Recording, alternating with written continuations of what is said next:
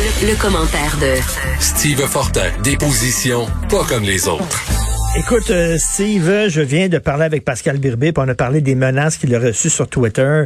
Euh, lui, euh, il prend ça très au sérieux, puis je lui ai rappelé qu'effectivement, tu sais, il y a quand même quelqu'un qui est rentré au Métropolis, on s'en est parlé avec une arme à feu, puis qui voulait tuer le plus de souverainistes possible. Donc, il fait bien de prendre ça au sérieux, mais là, c'est qu'on visait sa conjointe aussi. Les gens sont rendus complètement fous. Écoute, je vais te raconter quelque chose. Ça fait à peu près un an de ça. Euh, on discutait, toi et moi, euh, pour une raison Je crois, que je crois que c'était le retour en cours de Bissonnette, mais en tout cas, on avait discuté de ça. Euh, puis écoute, comme on fait toutes nos chroniques, et euh, dans la nuit suivante, j'avais reçu un message dans, dans, Messenger, dans Facebook. Les gens peuvent nous écrire hein, de manière non sollicitée, ben tu de lire ou pas. Et puis c'était une menace de mort, donc je vais assassiner des membres de ta famille et tout ça. ah ouais. Là, ouais, j'ai écrit là-dessus aussi dans le journal un, un, petit peu plus tard parce que ce que j'ai fait sur le coup, je savais pas trop. Je me disais, mais le compte, ça avait l'air d'être un compte anonyme. C'était pas clair. Euh, puis euh, comme j'ai des amis policiers, euh, j'ai pris le temps après un match de hockey avec un de mes chums qui est policier. J'ai montré ça. Euh, puis lui, il, m'a regardé puis il a dit, écoute, c'est terminé, tu t'en viens. puis on, faut, il faut absolument que tu portes plainte. Et ce, ce que j'ai fait. Et le processus ensuite, ce que j'ai compris, c'était que c'était important de porter plainte dans un cas comme ça. On a des, des tribunes publiques. Je peux même pas m'imaginer ce que ça peut être quand c'est, euh, par exemple, toi, Sophie, un gars comme Patrick Lagacé ou d'autres comme mm. ça, là. Mais, tu sais, puis on peut pas laisser passer des choses comme ça. Et à un moment donné, j'ai reçu un appel d'un enquêteur euh, qui était spécialisé là-dedans. Il m'a dit, écoute, on a retracé la personne, c'est bel et bien une personne, on l'a confronté. Et là, j'avais deux options qui s'offraient à moi, soit que je déposais une plainte formelle, puis que là, on allait à procès et tout, ou euh, sinon, ben, qu'on faisait de la sensibilisation, puis que je portais pas plainte, mais les enquêteurs sont quand même présentés chez cette personne là euh, mm. l'ont sensibilisé, mais lui ont dit que je porterais pas plainte, mais que je voulais absolument qu'elle soit sensibilisée à, la gravité de ça. Donc, euh, dans ce cas-là, c'était une, militante euh, d'extrême gauche, une, une, fille, une noire, une étudiante à l'UCAM.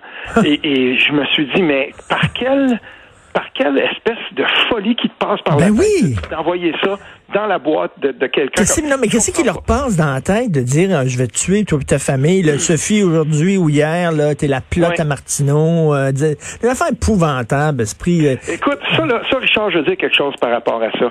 Parce que j'en ai plein mon casse de ça.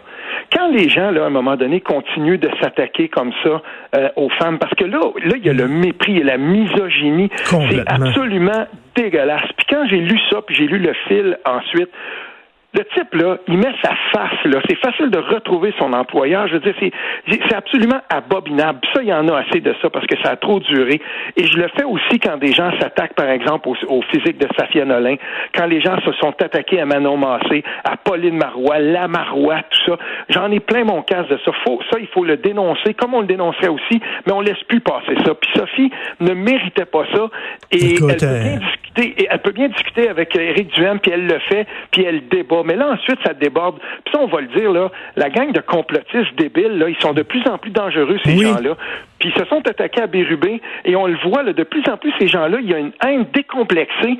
Euh, wow! Attends, là, parce que, parce que écoute, toi, toi et moi, là, on parle souvent là, des dérapages d'une certaine gauche, de la gauche radicale.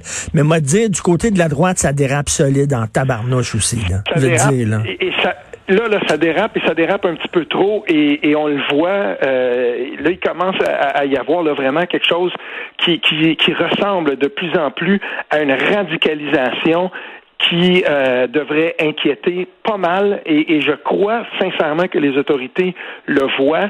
Il y a plusieurs textes qui sont écrits dans tous les médias où les gens se demandent on va faire quoi avec ces gens-là qui se radicalisent? Et c'est bien qu'on le qu'on s'en inquiète. Toutefois, il faut quand même le dire. Depuis quelques jours aussi, euh, il y a des études qui ont été faites sur la radicalisation par rapport aux théories complotistes, QAnon et tout, au Canada, quand même, on doit quand même, on doit le dire, on n'est mm. pas parmi les, les, gens où ça se radicalise le plus. Mais quand on approche de 20% 18% des gens qui croient dans, dans, des théories comme ça, on ne peut plus tasser ça du revers de la main. Il faut s'en inquiéter. il faut regarder comment on va réagir. Et concernant les menaces, tu disais, là, on voit les gens, là, on voit leurs photos, on voit, on, sait pour qui ils travaillent. À un moment donné, Sophie a reçu vraiment une menace euh, incroyable. Le gars, il était agent d'immobilier, OK? Et agent l'argent. Elle a appelé son boss, elle a appelé l'agence immobilière très connue, puis elle a dit, savez-vous que votre employé, là, il a écrit telle et telle affaire, puis ils sont allés parler au gars, puis on dit, si tu recommences, on te sac dehors. Vient de finir, elle est allée parler à son employeur. Mais je comprends pas. Écoute, puis la question qu'on se pose tous, là, euh, Steve, c'est, y avait-tu autant de coucou avant, mais on le savait pas? avant les médias sociaux? Les médias sociaux ont exacerbé le problème. On le sait pas. Ben, la discussion de taverne s'est transportée dans, mm. tout à coup dans la dans, dans, dans l'espèce de, de toile qui, elle, maintenant est accessible à tout. C'est comme si on avait levé le voile sur quelque chose. Euh, est-ce qu'il y avait autant de, de coucou? Ben moi, je peux te dire, euh, pour côtoyer toutes sortes de différentes personnes, j'ai entendu des trucs dans une chambre d'hockey qui, qui, qui se répéteraient pas, là, tu sais. Euh, moi, d'après moi, la, si on veut, ce qui, ce qui est arrivé avec les, les, médias sociaux, c'est que des gens qui peut-être avant avaient une opinion X ou euh, avaient peut-être quelques préjugés que ce soit, ben là, tout à coup, ils sont capables de se rassembler puis de créer des groupes puis de, de, de former des groupes de discussion, par exemple, virtuels, qui peuvent prendre de l'ampleur assez rapidement. C'est ça qui est en train de se passer, en gros, avec les théories conspirationnistes. Moi, je connais des gens euh, qui, pourtant, euh, il, y a, quelques années de ça, euh, pouvaient avoir été des militants, par exemple, que je croisais. C'est sûr, j'ai été proche de, de, plusieurs militants du Parti québécois, et, et j'en vois plein, moi, que je me dis, mais coudon, il y a deux, trois, quatre ans, cette personne-là, c'était un militant, c'était une militante, tout à fait, là, je, je peux avoir une discussion sensée avec cette personne-là.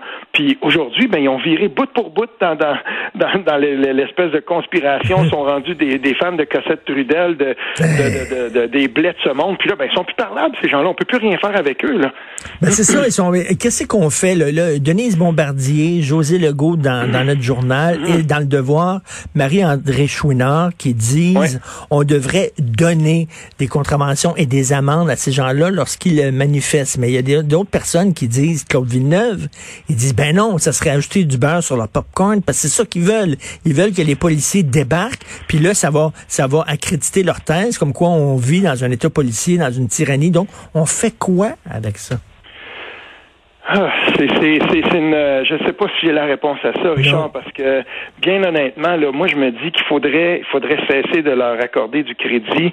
Euh, il faudrait, faudrait cesser de, de, de, de mettre la, de, de pointer la lorgnette sur eux. Puis d'un autre côté, euh, je veux dire, quand des milliers de personnes en pandémie, c'est ça. on peut pas, on peut pas ne pas en traiter non plus.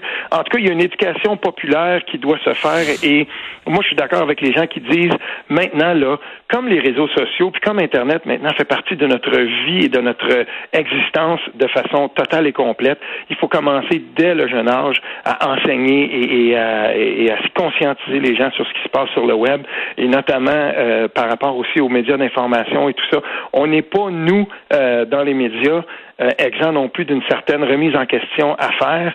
Et là-dessus, en tout cas, j'ai vu euh, Patrick White, euh, avec qui j'avais collaboré à l'époque, là, il est prof à l'UQAM, maintenant mhm. journaliste, mais moi, Washington Post, c'est quelqu'un que je respecte beaucoup. On l'a interrogé là-dessus sur l'avenir des médias, puis il disait, écoute, il y, a une remise en question aussi à faire du côté des médias. Il faudrait que, à un moment donné, on soit capable. Là, moi, j'aime quand des, des, médias mettent en place, par exemple, un, petit observatoire de vérification des faits et tout ça. C'est important de débusquer ça, mais il va falloir aller plus loin que ça parce que là, il y a, quelque chose qui est en train de se passer dans le tissu social qui fait en sorte qu'il y a une trop large partie de la population, on dirait, qui décroche complètement, euh, de, tout, euh, de, tout sens et raison. Écoute, euh, concernant la pandémie, là, je viens de parler à Pascal Bérubé, puis cet après-midi, le PQ va déposer une motion demandant une commission d'enquête sur la gestion de la crise, OK? Et là, je demandais à Pascal Bérubé, vous n'avez pas peur que ça passe comme un, un bris de confiance, un bris de solidarité? On est dans une crise il faut être solidaire du gouvernement. Ou alors, mhm. toi, selon toi, c'était peut-être comme ça au début, mais là, on a le droit de se poser des questions. Qu'est-ce que tu en penses? Non, tout à fait. Il faut, euh, moi, je suis d'accord avec ça. Euh, sans, sans briser complètement le lien de confiance avec le gouvernement, il faut qu'on mette en place des, des, des mécanismes d'imputabilité de, par rapport à ça. Puis, euh, il faut commencer maintenant. Et, et ce qui s'est passé pendant la première vague, comment comment tout ça, ça s'est déroulé? moi, j'aime pas quand le, le, gouvernement, puis notamment l'ancienne ministre de la Santé, même le nouveau, quand on me dit, par exemple, oui, mais été des CHSLD, ça aurait très bien été. Excusez-moi, là, mais euh, moi, quand un coach est canadien me dit, ouais, ça n'avait pas été euh, euh, de mon défenseur qui était moins 6 aujourd'hui, puis on se fait planter 6 buts, ça aurait bien été.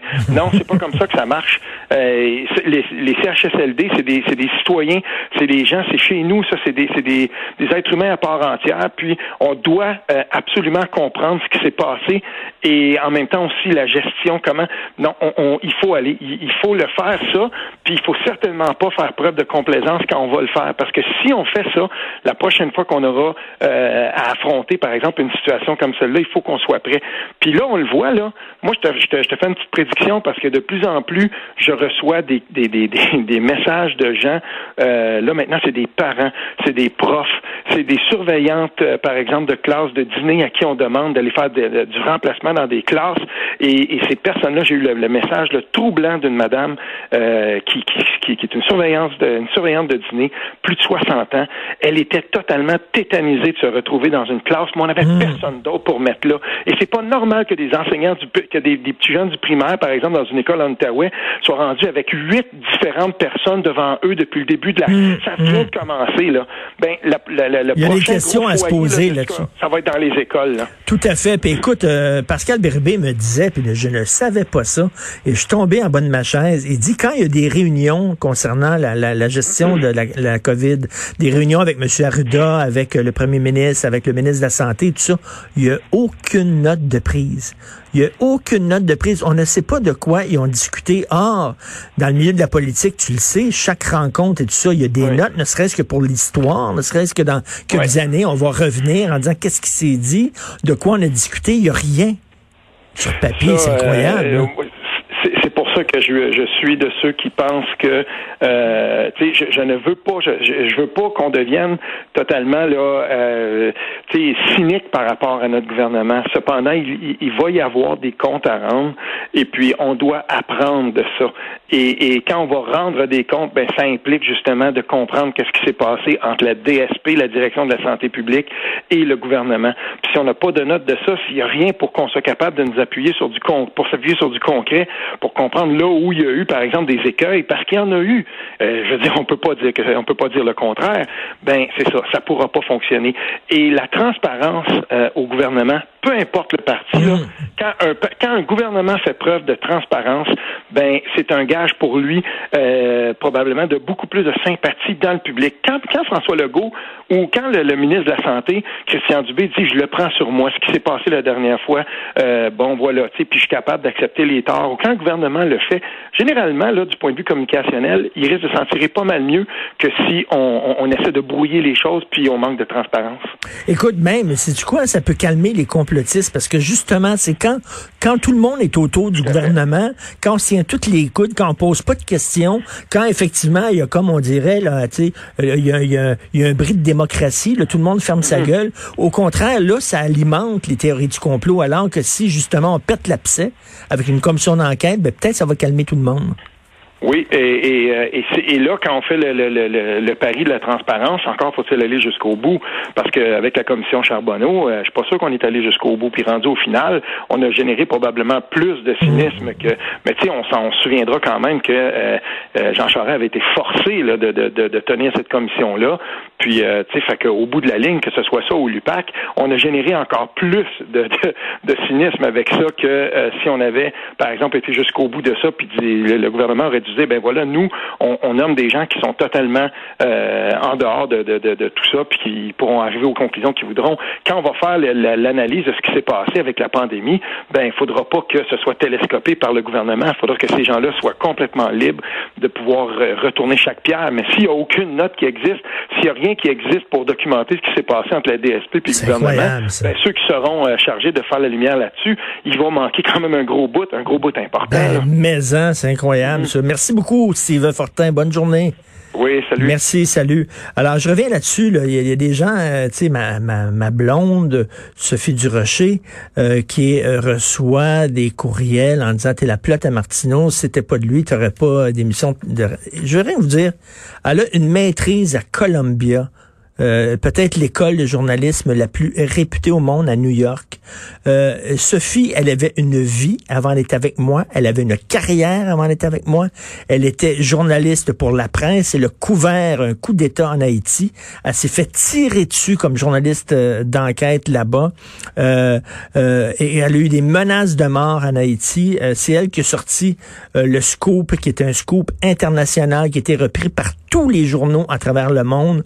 Euh, vous savez, euh, euh, les adeptes d'Aristide qui mettaient des pneus, des pneus, on appelait ça le père Lebrun. Tu mets un pneu autour de quelqu'un puis tu mets le feu au pneu. C'est elle qui a sorti ce scoop-là, qui été repris partout. Elle a travaillé à Radio Canada. Elle a eu son émission de télévision. dire, elle a une carrière. Arrêtez là. Dès qu'une fille perce, c'est la plotte à ou à sucer quelqu'un. Je veux dire, ça, c'est dégueulasse. Le sexisme et la misogynie, ça existe encore. Il y a des femmes qui ont eu des jobs, pas parce que c'est la plotte de, pas parce qu'ils ont sucé quelqu'un. Savez-vous quoi? Parce qu'ils sont bonnes. Puis il y a des hommes qui ont peur des femmes qui réussissent, puis il y a des hommes qui ont peur des femmes d'opinion. Mais vous êtes des minables. Vous êtes épouvantables. Moi, je suis à côté d'une femme qui a une opinion, qui a sa carrière, qui a travaillé fort, qui a fait son nom, puis je suis fier d'elle, puis vive les femmes fortes, puis vive les femmes indépendantes, puis les gars qui ont de ça. Fuck you. C'est mon deuxième fuck you de la journée. OK, on s'en va à notre prochain invité.